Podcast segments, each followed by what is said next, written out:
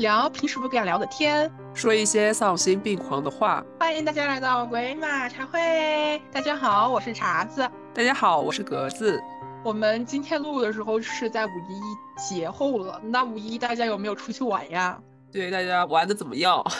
有没有人人挤人？有去淄博的吗？应该有吧。去淄博的肯定就是美好的回忆。人挤人也是美好的回忆。对，因为那边的那个烧烤确实很便宜啊。主要是它整个城市给人就是特热情的感觉，而且它不是服务态度都很好嘛，就是热情好客，好客山东。还有幺八五的公务员等着你们，幺八五的大高个儿，我其实也特别想去，但是不是。人太多了嘛，呃，听说那边的物价就是还是很便宜。我觉得等这个热潮过去之后，我们可以去那里吃吃烧烤。我还从来没去东北吃过烧烤，我只是在南方城市吃过北方烧烤，没有去北方吃过北方烧烤。对，其实我们这边的北方烧烤店其实生意挺好的，有什么山东烧烤啊这样子的。对，那大家就是出去玩有没有像格子一样中招了的？是的，没错，如大家所听见的，我现在就是嗯，声音会有一点点奇怪哈，所以请大家谅解一下。现在我就是回来之后，我不知道是旅游的途中，还是说确实是回来之后，嗯，没怎么戴口罩了。现在整个人是旅游的时候，因为你知道吗？就是长沙五一不是来了很多人吗？哦，就是在市中心嘛，很多那种游客就是在那个小红书上面就发帖说自己来长沙玩了几天就阳了，要么就是阳了，要么就是流感了，所以就是我。我我就是幸亏聪明，就是知道就不往那个一环跑。我跟你讲，那五一那几天我基本上都待在自己家，就不去外面玩。知道有很多那种外地的，然后游客嘛就很多嘛，你遇到的人很多，就可能会发生这个问题，就很容易中招。我有身边的朋友也有中招的。那我们今天就赶快进入正题吧，就是大家听那个主题曲的时候就应该听出来了。今天我们要讲的电影就是《天空之城》。Uh, 能不能套上？能不能有点默契？咱们就是线上弄，应该套不上。它会有网络之后，我们哪天就是呃在一起了，在一起喊口号吧。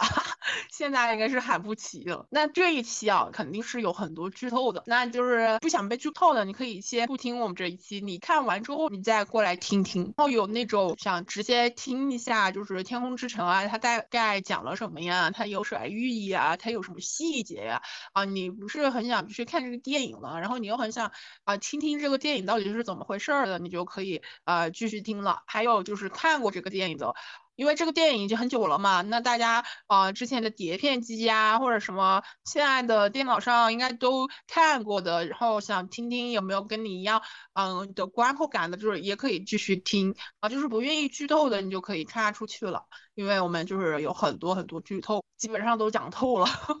是的，因为我们就是分析嘛，就是整个电影从头到尾的大致会分析一遍，所以感兴趣的可以留下来，然后跟我们一一起去探讨一下这个电影的情节。是的，那我我们想说的就是看电影嘛，一千个人里面就有一千个哈姆雷特的不同看法，那跟我们的想法什么不同的，就是欢迎还有我们在那个留言区留下自己的看法，我们是不建议的，可以一起讨论，就是跟我们的想法相悖也没有什么关系的，我们主要就是拿这个电影来扯一扯啊，聊一聊啊，交流交流。对，看了之后吧，确实有很多想要说的、想要表达的东西。是的，那就是在六月一号。大家也可以去到电影院看一下这个《天空之城》，可以重温一下。我们会再去看一遍的。对，毕竟肯定会再去看一遍的，去支持一下。对，毕竟在电脑上看和在电影里面看是完全不一样的。完全不一样的，它那个电影的画质会好很多。我看那个预告片，它的那个色彩。它肯定是有修复的很好了，我觉得它可能是调整过，因为最开始这部电影不是一九八六年的嘛，那个当时的颜色也没那么多，它肯定是后面随着那个美术那边的那个电脑的进步嘛，科技的进步，然后它后面的色彩肯定是有重新上色，重新去调整颜色什么的。它这一次的话修复的话，分辨率和颜色肯定更加出彩了，因为现在颜色。色更加多了嘛。我记得那个有个纪录片里面，他们不是说，就是创作团队说嘛，他们用到了三百多种颜色，就是整个电影从头到尾。对，但是当时是一九八六年左右，哎，当时那个颜色也没有很多，你看他们还是用的颜料上的色，所以现在的话，他们到了后面的话就是用电脑上色，应该颜色会多很多。对他们都好牛啊！我看那个纪录片里面，他们都是一帧一帧的画出来，然后扫描，扫描完了之后再进行上色。他们只有上色是电脑，其他的都是手工的，所以他们工作量很大。他们那个可能几秒的镜头可能画个一个星期左右，而且宫崎骏 老爷子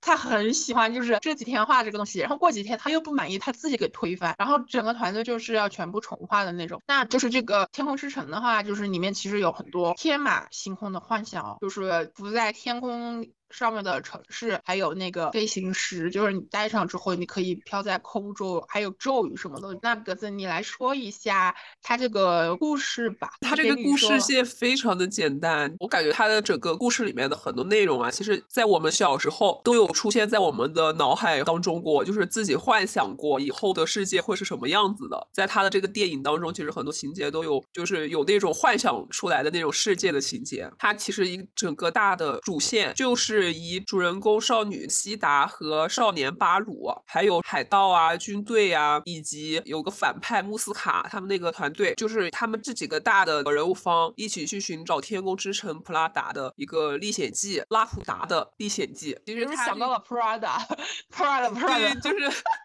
总是会念错，你知道吗？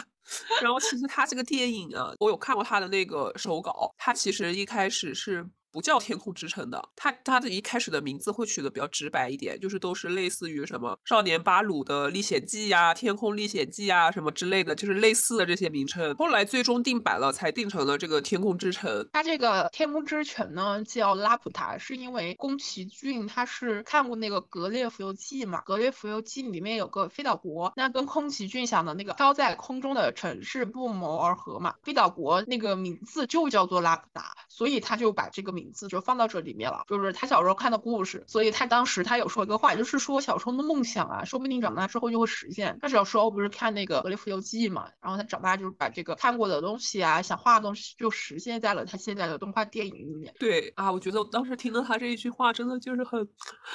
啊，就是感觉很圆满的感觉。对，而且我觉得很厉害。希望我们也有一天能实现我们小时候的想法。那我有可能，我小时候想法就是都太天马行空了。你不会想飞出宇宙吧？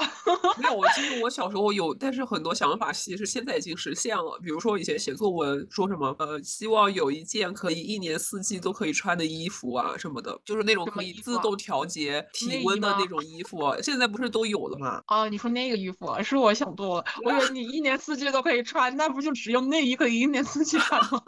天呐，我完全没有往那个方向想哎，好像好像也没错。当时还有想什么，那个衣服能够变形，就是你按一下换一个款式，按一下换一个款式。我跟你讲，我小时候梦想也跟衣服有关。我小时候特别想成为服装设计师，主要是我对做衣服其实蛮感兴趣的。那故事其实很简单哦，对，是的，没有什么争议的地方。但是呢，其实抛开那个故事的大致情节来说，我们为什么还要来特意去讲一讲这个电影呢？因为我们觉得它还是有很多值得大家去深思。的一些点，比如说整个电影所要体现的一个重要的点，战争、战争与和平，然后还有还有人与自然。对人与自然，然后土地上面的人们的信仰，然后对自然资源力量的一些渴望、一些欲望，还有欲望，对，包含在整个电影当中的一些重要元素，然后以及是他一些想要体现出来的比较隐性的东西吧。对，有显性有隐性的，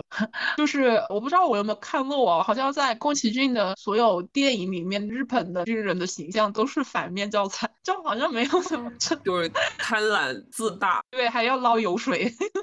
而且他的形象设计永远都是那种就不怎么好看的，一句话概括就是不怎么好看的一些人物形象。对，丑了吧唧。嗯，说到形象设定呢，我就想起了那个宫崎骏，他其实制作的电影啊，就是基本上是没有剧本的，就是他所有的电影啊，基本上是改编。就比如说这个幽灵公主嘛，它不也是改编吗？然后还有那个金鱼姬，它就是美人鱼的故事改编的。嗯，还有那个哈尔的印东城堡，不也是那个小说改编的嘛？但是呢，它这个变成。那个动画的故事它是没有剧本的，就是这属于宫崎骏的一个独特的创作思路啊。但是这个创作思路，我觉得可能就是这种 天才级导演他才能运用自如，换成普通人的话，那真的很容易也很糟糕。他就是他有一个自己的那个框架在里面，他知道怎么去把东西后续陆陆续续的不违和的加上去，然后造成一个比较惊艳的效果。对他的创作思路就是从一个点开始，从一个点到一个线，然后再用那个线连成面，就属于这种他的思路是。他首先就是创作的西达，就是女主，那我先把那个人物形象给画出来，完了之后就是画男主嘛，因为最主要角色就是男女主，男主就是巴鲁。创作完这两个主要的人物角色之后，再开始创作次要的人物角色，就是那个穆斯卡那个反派，还有海盗妈妈，还有部队的长官。创造完之后，他就开始画，他觉得这部影片里面最出彩的几个场景。画完这个之后呢，他就才开始画分镜，就是说这个故事的开头，我想要怎样的开头，就是他的想法就是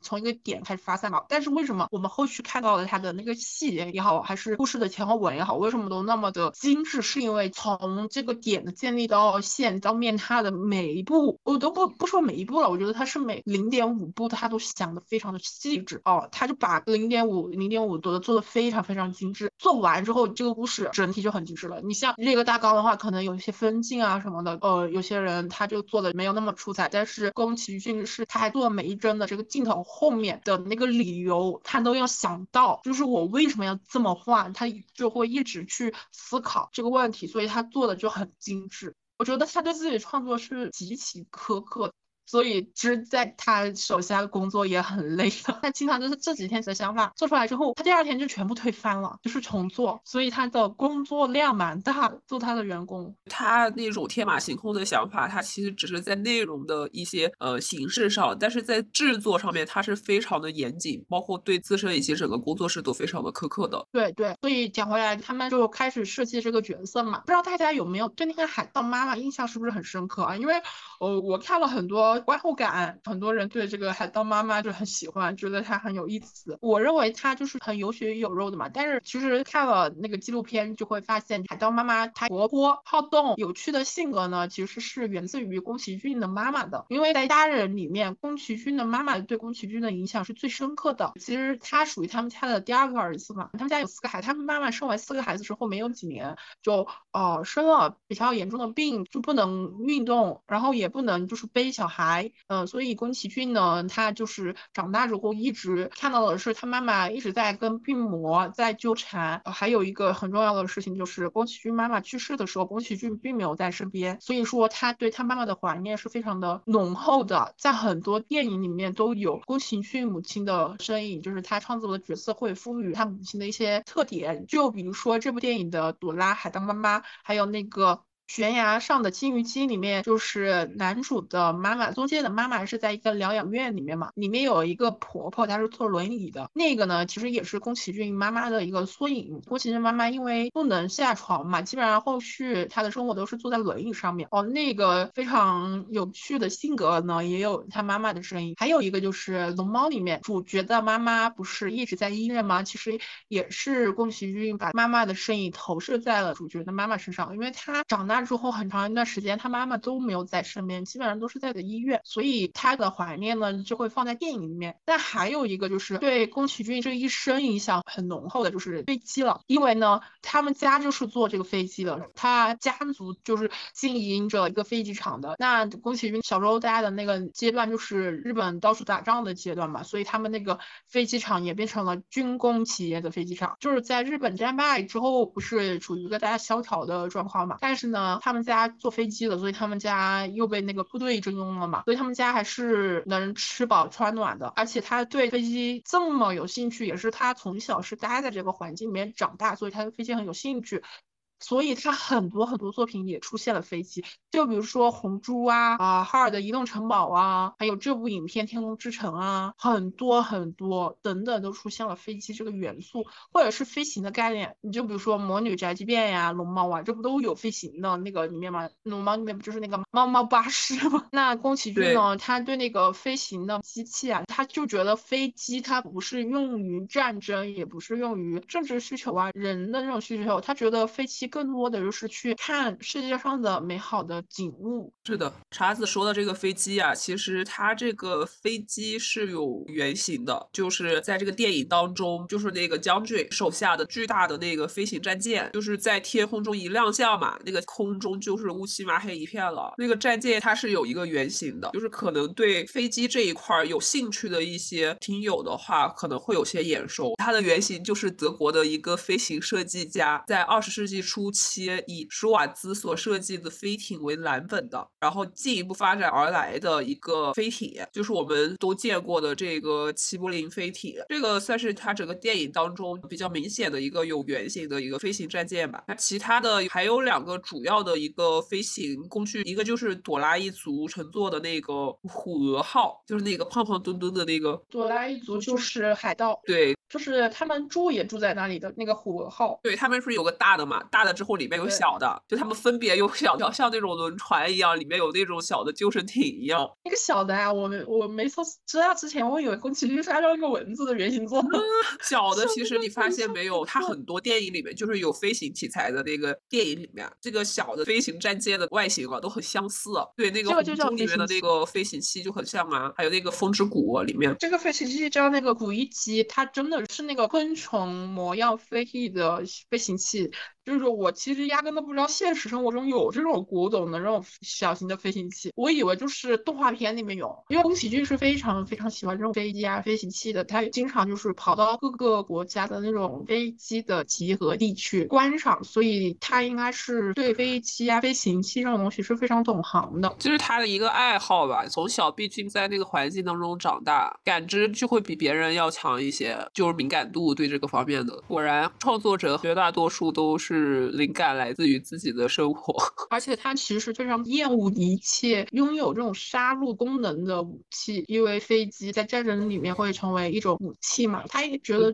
飞机的美好就是人们乘坐飞机去看这个大好河山的，就是因为他就是这样子性格的一个人，他才能创造出这么温暖的作品出来。是一个和平主义爱好者，他不希望有战争。对，然后他在那个很多电影里面都说了这个飞机的这个元素，也有表达这个。方面的想法就是和平的想法嘛。那我们对来说一说它整个的一个故事线吧。对，大家有没有看这个影片的时候呀，认认真真看到片头曲的？我估计很多人都忘记了，对，因为这个片子太久了，除非他是最近有刚看过。我估计刚看过的话，有很多还是会有点遗漏。对他当成那个片头曲听过了。不是前面说过了吗？他每一帧都是自己画出来的，所以他基本上没有浪费的帧数。对，就是我当时看第一遍的时候。我以为就是片头曲嘛，我去观察那个细节去了，因为他那个画风跟他那个电影里面的画风是不一样的，那种画风比他后面那个电影里面的画风古典一点。但我觉得看第二遍的时候就会更加仔细的去看。第一遍我以为就是片头曲出现的那个内容，后面正片里面会出现嘛，也没有仔细看。第二遍的时候，我发现那个片头曲里面内容正文里面没有出现哦，再看一遍发现它其实是讲的那个他们不是要去找拉普达天空之城嘛，就是那个天空之城之所以有拉普达那个。片头曲就在讲了人们是怎么一步一步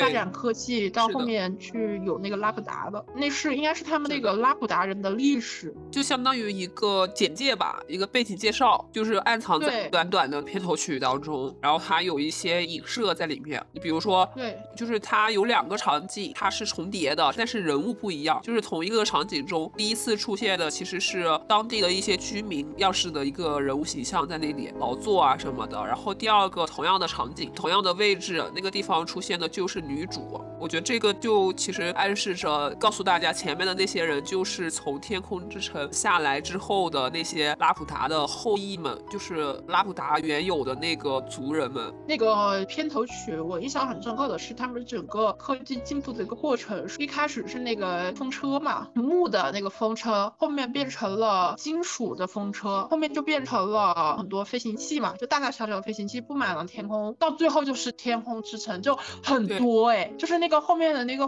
天空之城是最多的，很繁华的场景啊，就是对，天上全都是叫做什么天？我觉得是天空时代。它那个时候天空之城，它所代表的就是它一整个时代下面的所有的能够飘起来的那些城市，统称天空之城，而不是所有的地方城市都叫拉普达。它只是一个所有天空之城当中科技文明最发达的一个城市。它最后它运用一些科技手段呀，在战争中。估计他是最后的胜利者吧，所以他的名声最响亮，所以他的名字才叫做拉普达，不是所有的那个天空之城都叫拉达。但是好像还有一种说法，就是说有一个从天而降的闪电，把那种空中的城市全部击落了，所以很多人就是全部回到了地面生活。哎，这就是一个不可抗力的自然原因嘛。对，而且他们其实有那个前后文对照，讲粗一点就是前后文对照。片头一开始不就是男主巴鲁和他的师傅他们在那里挖矿嘛，就挖不到什么矿。根据那个之前。那个片头就是从小风车变成金属风车，那里应该有不断的人向下挖矿，就是资源的过度利用嘛。包括在后面飞行器什么，那更加要利用更多的金属啊、矿物什么的东西，那更多的资源会被更加的挖掘。就也讲讲了那个人类过度的利用自然资源的一个事情。就是提倡环保嘛，其实也有讲，而且我发现宫崎骏很多电影里面都有在讲要提倡环保，《千与千寻》还有那个《天上剑姬》都有讲。还有，其实跟他们的那个社会构架也有关系，我觉得，就是因为他们整个日本嘛。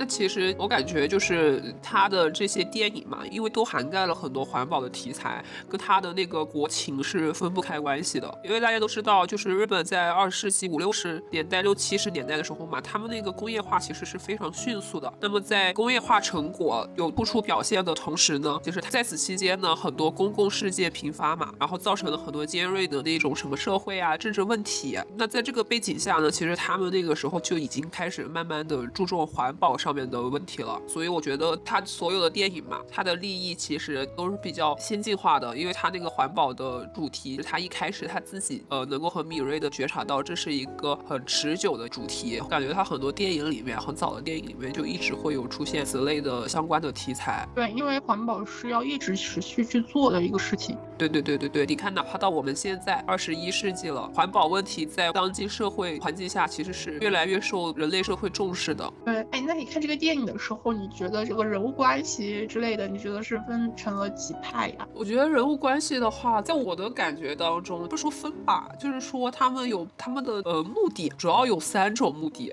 准确来说，应该是两大类目的，中间夹杂着一个女主，我是这样觉得的。因为我觉得女主其实她是没有目的的，一开始她是有一种被迫式的被那些反派嘛，就是推着往前走的。她原先对她自己的那些拉普达的一些文明也是一知半解的。因为他不是说他很多那种咒语啊，然后歌谣啊、口令啊，其实都是跟他呃家里面人学的。但是在学的时候，他对这个东西其实也是一知半解的。就小孩子嘛，他也不懂具体的含义是什么。但是呢，所谓怀璧其罪嘛，他就是拥有的那个东西，他被迫着把他推到了那个争夺这个飞行石的战争中心那个位置上面去了。然后呃，那两大派的其中一派呢，我觉得主要就是说将军将军穆罗和那个特务头领。穆斯卡这两个人，他们两个是有一个同的大的目的，他们是怀着不好的心思想要争夺这个天空之城的。还有那个空中海盗朵拉一族，他们那些人其实他们都是怀着不好的目的想要争夺这个飞行石的。但是呢，另外一派就是以男主为代表的那些人，就是他们其实一个就是好奇向往，他们就是单纯的想要去找到这个地方。对于他们来说，这个地方相当于一种精神的寄托吧。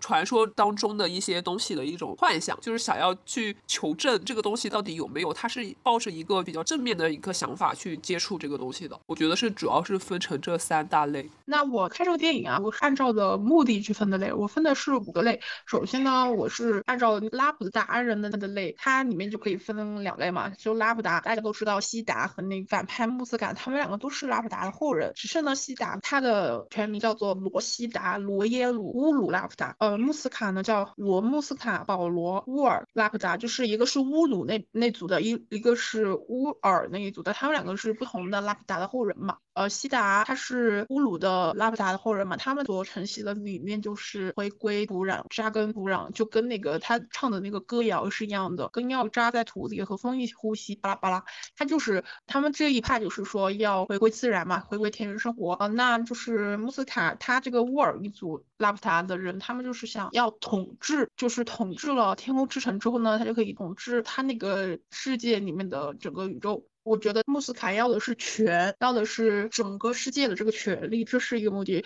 但是西达呢是想守护这个土地嘛，是这是一个目的。那巴鲁呢，他就是属于，他是我觉得他应该不算目的了，他是一个愿望。他爸爸之前见过天空之城，回来之后呢，也写了一些自己见过的一些自传嘛，但是没人相信。他就想去天空之城记录下来，证实他爸爸说的是真实的话，不是说了假话，不是大家看到的神经病啊什么的。他想是为爸爸证。实，这是巴鲁的目的。那还有一个目的就是钱嘛，就有两个派是为了钱的。一个非常明显的是海盗他们那个家族朵拉一族，就是为了单纯的就是为了得到钱财，得到钱财就可以啊大手大脚的花钱。还有一个就是部队，日本军队，他们就是除了完成上面的任务之外，他们其实更多的想去天空之城干什么？就是捞油水啊。他们之前在就是像他们在外征战一样，不一样的就是打砸抢杀嘛，你知道吗？我看那个他们在天空之城去搬运那个物件的时候呀，我看到有龙的声音，哎，我当时就想到了他们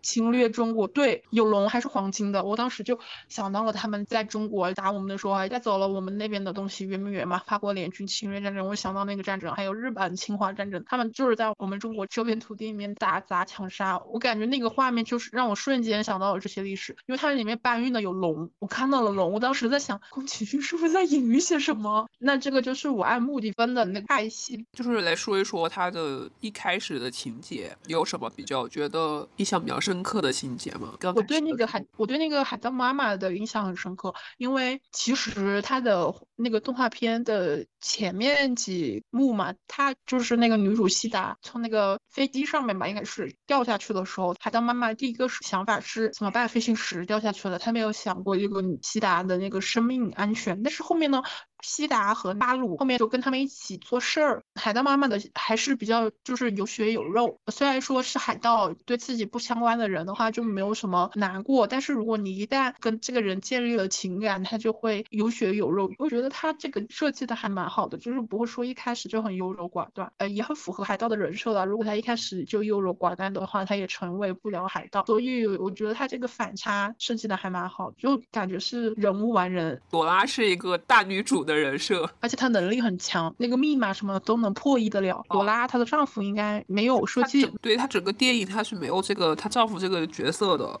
所以我感觉她就是一个很大女主的一个剧本，她拿的的剧本，你不觉得吗？就是一个人，对啊，就就假设哦，她一个人抚养了那么多个儿子长大，这些都是儿子，她真的好多儿子扎堆，我感觉她那些儿子，哎，说不定是认的义子也有可能，哎，而且我觉得她应该很喜欢女儿，因为后期那个。他后面跟西达不是亲密关系之后嘛，就很护着西达，生怕那些他些那几个儿子欺负他。因为西达很会讲话耶，你没有发现吗？我没发现。他有一句话是对着朵拉说：“我想像你一样，还是什么？就是呃，你也很厉害呀什么的。”然后那个朵拉就愣了一下，愣了一下之后，就是呃，有一种惺惺相惜的那种感觉，就是啊，你还有人终于理解我的那种眼神在，然后和他抱在了一起。当时是一个把西达救上他们飞船的一个，就是片尾，片尾拍到片尾的时候，反正说明朵拉很有血有肉，朵拉还很不经夸，说不定宫崎骏的妈妈就是那种很不经夸的，别人夸。一下就心房子怒放的那种，而且我我真的我觉得不得不说一下宫崎骏的处理细节能力很强悍，很灵动。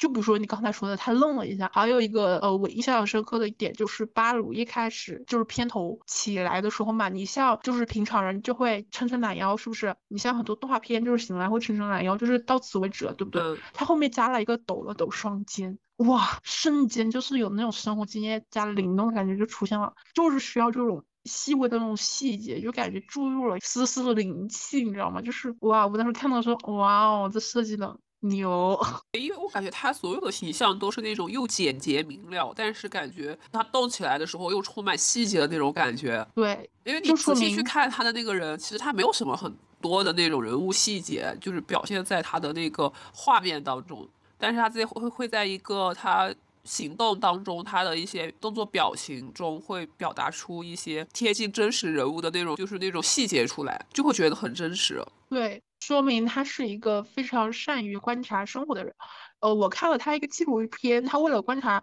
生活中的，就是平常生活中的一些有意思的点，他就是每天他上下班是需要开车的嘛，他开的是一个老爷车。他不仅喜欢那种古董飞机，他还喜欢古董的车。他就是在自己的车上安了一个 DV，就专门录自己上班一天，嗯，会遇到什么，会途中会看到什么，而且他还调整了。一个细节就是他录第一篇的时候，他发现他放那个 DV 的位置太高了，就只能看到天空以上。嗯，他想按照自己的眼睛的那个角度的细节去录，他后面又调整了 DV。所以说，我觉得会观察生活的人才，他才能会会把这些动画里面的人物啊、形象啊设置的非常的灵动，就很生活化。他一两个动作，说不定你就能 get 到，或者说你跟那个主角会有产生共鸣，会觉得哇，我早上也起来以后这样。就是，而且宫崎骏他的细节做的就是很到位嘛。他一开始就说了他的那个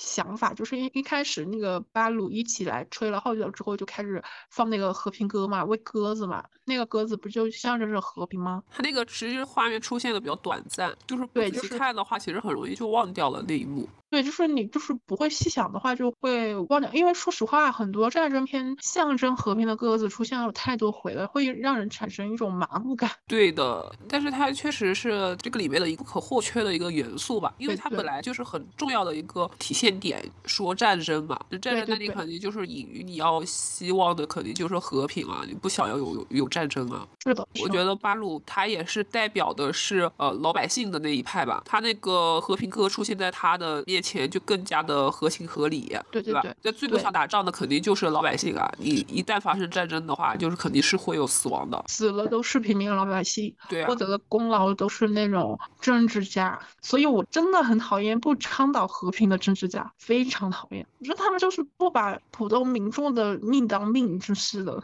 不到万不得已，真的不要动战争。哎，那你对这个影片里面哪些细节啊，会印象比较深刻的？好几个场景，第一个场景开头的时候嘛，西达和巴鲁啊用那个飞行石嘛，慢慢慢慢的飘进了一个开采的那个洞穴当中。其实那就是以前他们挖矿的一个矿坑，一个非常非常深的一个矿坑。然后踩在那个地上的时候，他们把火把熄灭的时候，那个矿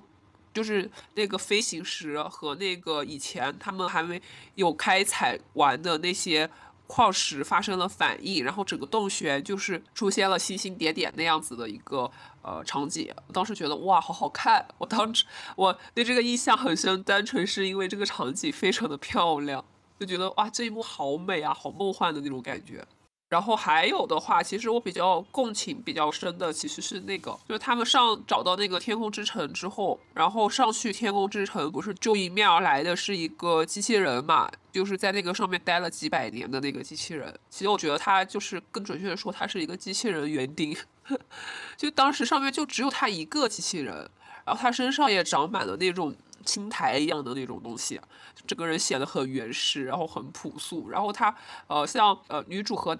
男主刚上天空之城的时候，他向他们两个走来嘛，然后西达和巴鲁以为机器人要伤害他们两个，其实不是的。那个机器人走过来之后。第一件做的事情好像就是把他们那个飞行船嘛给抬了起来，抬起来之后呢，那个飞行船下面就有一窝的鸟蛋。哇，我当时觉得这一幕好感人啊，就是觉得就是很有那种人物情感在里面，就是我完全把它拟人化了。我把那个机器人，就是我能够感觉到他的那种情感，就是很充沛的。他和这是这个天空之城上面所有的生物。森林待了这么久，他很在乎上面的一花一草，然后很在乎上面所有的那种有生命的东西。他说都是很珍惜的。看到了这个，我就又联想到了刚开始的时候，特务和军队把女主西达抓住嘛，然后但是当时里面有一个机器人，他不是觉醒了嘛？因为西达的那个飞行石，所以他觉醒了，最后就是救了西达嘛。救他之前，他是呼唤了他，他有念那个咒语。对，那个咒语的意思就是除掉他们的意思，因为西达当时在受欺负嘛，他就是念的那个咒语，他那个意思就是让光苏醒，请帮助我吧。他念的那个咒语，然后那个机器人接受到朝他靠近，就是不让别人伤害他。去找他，他首先想找他，想要把他放到自己安全的那个范围以内。然后那个女主吧就怕他，然后就跑。就是你的想法，就是你觉得天空之城里面的那个机器人他是有情感的，是这样子。觉得在理论上面来说，机器人他是没有情感的。但是呢，我觉得在电影当中，他设计出机器人有这样的一个行为动作，有这样子的一个表没有表情了，就是有这样子的一个场景，有这样子的一个处理方式的一个行为嘛。你不管是这第一个出现的那个机器人，还是说那个机器人园丁，最主要的就是这两个嘛。他们两个有相对比较多的一些场景的出现，作者把它设计出一系列的一个行为动作出来，我觉得有一种就是说想要让观众去共情这个角色，就是说虽然从理论上面来说他们是没有情感的一个死的机器，他们是一个冰冷的机器，但是他想要在他的这个作品当中体现出他的一丝人文关怀在里面，就是说让观众去共情他，有可能共情的也是他就是观众自认为的一种，就好像我这种观众一样，我就会把它拟人化去的一种体会，但是其实他确实有可能就是一个没有感情的机器。我觉得可能就是你认为这个机器人是有情感的。对我这样子的话，我就觉得宫崎骏的电影确实就很温暖，就是他能够把很多角色处理出来，都能够和观众共情，就是观众能够感受到那个角色的温暖点所在。因为我当时真的看到他两这两个场景的时候，我是眼角有点湿润的。我加上他那个配乐嘛，尤其是岛上之后那个配乐，就是《天空之城》那个配乐又很空灵，就是显得又很寂寥，寂寥，但是呢又没有那么寂寥，至少还有一个和那些动物互动的这么一个机器人在那里，至少觉得这个文明还不算完完全全的陨落，就是好歹它还有一个延续的，证明它以前存在过的这个机器在这里守护着这个地方。我当时就觉得啊，很感动。我觉得可能就是一千个人里面有一千个哈姆雷特吧，就是这段场景，呃，就是出现，你是这么理解的？那我讲下我的理解，我觉得就是他们就把机器人啊设计成了很多分类，每个分类有他们的那个程序设定，我是这么认为的。就比如说在那个他们飞到那个天空之城的最上面的那个花园那里遇到那个机器人嘛，他就是找那个鸟蛋，他那个飞行器，我觉得就是园丁机器人它里面的一个程序设定，就是说你要照顾这里面的生灵，这是你的职责，会有有些变成在里面，我是这么认为的。还有那个不是他的那个飞行唤醒了一个战斗的那个吗？我觉得他也是程序设定，他就是战斗机器人，然后他就是接接收到那个主人的那个信号，然后他就开始保护他，所以才会出现那个无差别攻击，攻击到那普通百姓住的那个城镇和山上有大坑嘛，弄的大坑，后面那个西达就捂住那个机器人的眼睛，但是呢，那个机器人被他们用导弹给弄坏的时候，我还是蛮伤心的，因为我觉得他有保护西达，就是这是他的使命吧，就是即便但是，我我没有把它拟人化的这个情况下，我依然会觉得比较伤心，因为他的生来就是护主这个职责，到了他的结尾。也是他以他的职责结尾，其实也是蛮伤感的。因为打仗机器人的话，他的职责就会意味着他的死亡，就是死亡可能就是零件的死亡，但也算一种死亡。就是你不能复制他很多感情在里面，要不然你就会跟他共情。就好像他要死的时候嘛，就是他要坏掉的时候，你看那个女主的表情，她是很不舍的，她是觉得他又有点怕他，然后又觉得他这样子保护我，就这样子走了，好像有点不太好。就是他也是眼泛泪光的那样。样子一个情绪在那里，所以当时他也是会有一点点觉得他是一个，也有点把他拟人化的那种感觉的，觉得他是不是一个机器人了，感觉像是一个中仆的那种感觉。就是其实你的那个理解是最符合电影里面当时那个拉普塔天空之城管理模式的，就是最有效管理模式的那种理解。我觉得，因为就是那种很程序化的，他就不需要很精密的一个武装团队，他就是没有感情的，他就是你让我出去战斗，我就出去战斗。求就是这样子，你让我做这个事情，我做这个事情效率最大化，因为它是科技之城嘛。当时我感觉拉普达这个文明，它最重要的就是他们有提炼飞行石的那个技术在那里。其实飞行石你看都是很容易开采出来的，它主要是他们有那个技术在那里。其实我还有一个记得比较深的，那个西达一直在说他的那个歌谣，那咱们就把那个歌谣给念一遍吧。那个歌谣其实就是很对应这个主题的，歌谣就非常对应西达他们那一部对后续社会的看法。根要扎在土里，和风一起呼吸，和种子一起发芽，和鸟一起歌颂春天。不管你拥有了多么惊人的武器，也不管你操纵了多少可怜的机器人，一旦离开了土壤，就会走向灭亡。其实它这个里面也有反思，他们之前天幕之城的陨落，也是因为他们没有在土壤里，就是根没有扎进土壤里，所以他们那个就走向了灭亡。就是靠矿物、靠飞行石支撑的天空之城走不了多远，即便科技那么发达，你看操纵了多少可怜的机器人，也走不了很远。我觉得这版本的歌谣其实浓。了，嗯，他想要表达的大部分主旨吧，对，一个就是反战争。它是对战争的一个缩影，然后顺带其中呢，又是想要大家去反思整个社会的一个现状。是因为里面有提到环保啊，嗯，还有提到扎根土壤啊，哦，还有那个不要战争，向往和平。还有，其实我对这个电影最震撼的一个场景就是后面天空之城穆斯卡以为的那个核心，我觉得就是天空之城最下面像个地雷的那个地方，我觉得那个地方有点像那个电脑的后台，就有点像那个控制中心吧，它就是全部就掉落了。掉落之后你会发现。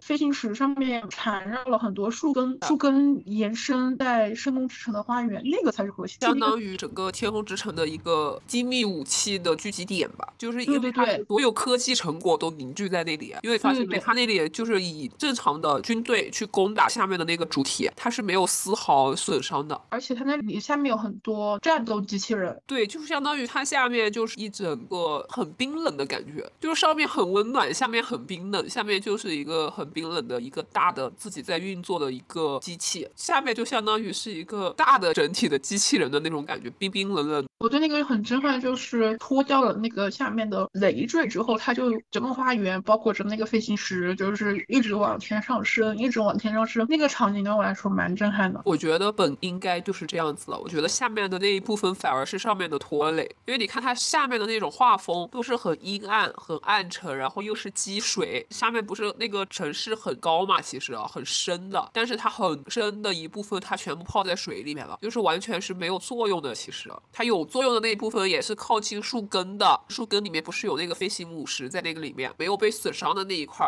才有用。然后包括那一块不是有一圈的机器人嘛？我觉得它有用的也就那么一小部分，就是感觉那个地方被它念了咒语，然后自动毁灭之后，整个天空之城都清明了起来，就感觉整个画风都瞬间豁然开朗，温暖了。起来的那种感觉，我感觉就是说，天空之城的上面花园那个树根很向往着和平，对，它是自由的，它奔向自由，挣脱了下面的战争的束缚，对，侵占的那些想法，就是跟他就是彻底摆脱了，回归到了巴鲁向往的那种地方，美好、纯粹、世外桃源的那么一个地方。而且我觉得宫崎骏他最后有传达一点，因为就是我们都知道那个巴鲁和西达上面落到那个花园，那里面是有花园的那个园丁机器人嘛。其实我觉得那个园丁机器人就是可能代表的就是科技，那么那个上面的花园代表的就是自然，这个就是呃宫崎骏想表达的科技与自然共存的一个，对他们也能共存，其实也能以一个很好的状态共存，这取决于人类怎么去用它了。对，那个花园里面是没有什么发射的炮弹啊什么的，发射炮弹什么的都在下面的嘛，都被丢弃了，都被毁灭了，就是那个咒语给毁灭了，嗯，它就下坠了嘛，就是我觉得可能宫崎骏想表达的就是他希望的科技。与自然的相处就如同那个天空之城的花园那样子和谐相处，而不是像下面一样利用科技制制造战争，所以他们就把那个给掉落了。对，有可能他这个一设计出来的时候就已经注定了他那个下面那半部分的命运，它就是一个注定会被毁灭的一个东西。而且女主她其实根本不在乎这些，女主从小就被歌谣给明确了自己的思想。而且我们发现这个宫崎骏很多电影啊，它都是女主为主要。角色就是基本都是大女主片，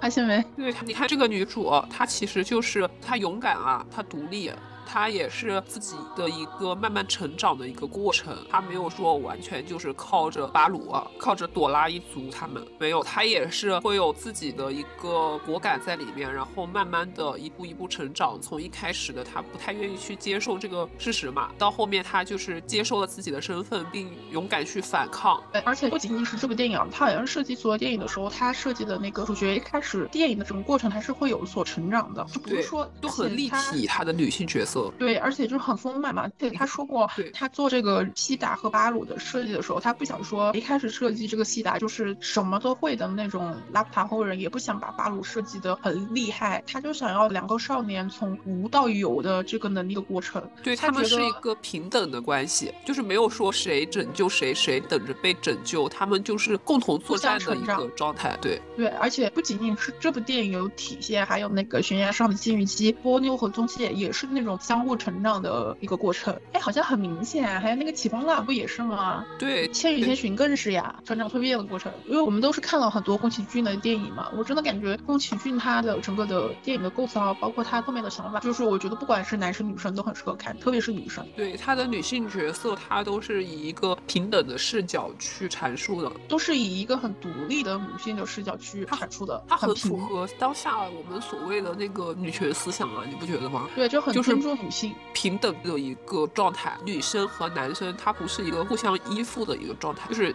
你依附我或者我依附你，而是它是一个平等、互帮互助，然后共同成长的一个关系模式。其实它很稀缺的，就是在现在的一个生活当中。而且宫崎骏做的很早，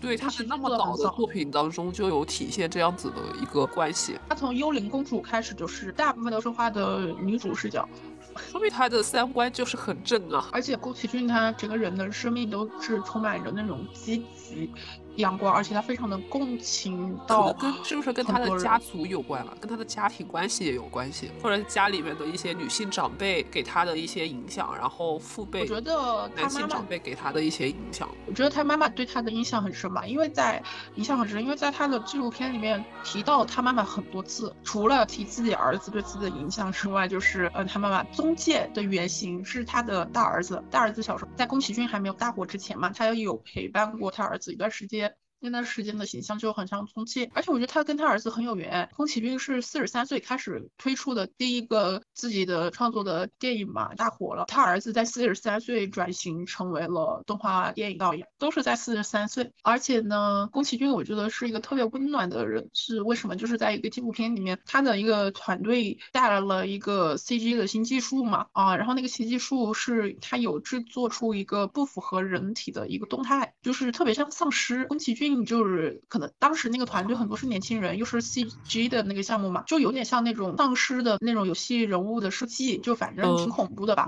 就给宫崎骏看。就是他那个爬行不符合人的正常动态的那种爬行，就是看着很诡异、很恶心的那种嘛。嗯，宫崎骏看到的时候是非常生气的，因为他有个朋友应该是生病的关系，我猜应该是中风还是什么，瘫痪了，可能就只能这样一边手打招呼，然后头也立不起来，是歪着的。然后他每次去看他的那个他朋友只能动一点点，就是手动那么一点点，所以他会觉得有很多人不能够有正常的人的那种活动，就是关节的活。动啊，动作的活动啊，他会觉得这些人看到这种丧尸的活动会很伤心。当时是没有丧尸的概念啊，是比较早的时候，所以他就非常不理解，以至于会很生气。他会觉得这个做出来的东西没有温度。嗯，而且会让这些有这种就是不能动啊，或者说只能动一点关节的人看看到会很伤心，所以他那天就生气了。他设计的时候，他自己定位嘛，他主要定位的就是青少年，然后小孩子的那种阶段。对，所以他接受不了。那其实整个电影看下来，比较核心的一个嗯